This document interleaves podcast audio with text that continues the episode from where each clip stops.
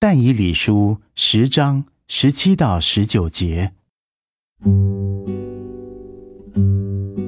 我浑身无力，毫无气息。有一位形状像人的，又摸我，使我有力量。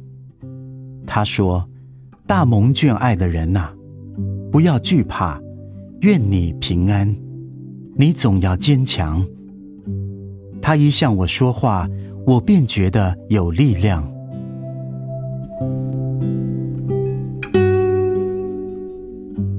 你是否困乏呢？今天的经文正是对你说的。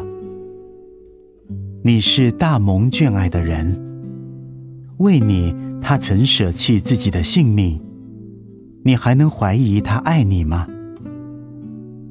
如果你今日与戴以理一同承认自己，浑身无力，主就会亲自向你显现，摸你，向你说话。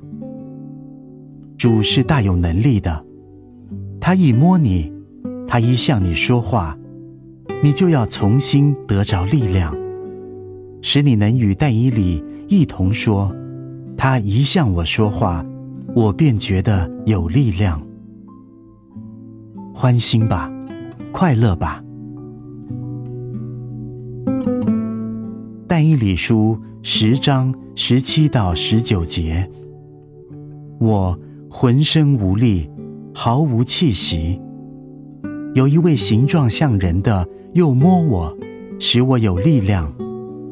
他说：“大蒙眷爱的人呐，不要惧怕，愿你平安，你总要坚强。”他一向我说话，我便觉得有力量。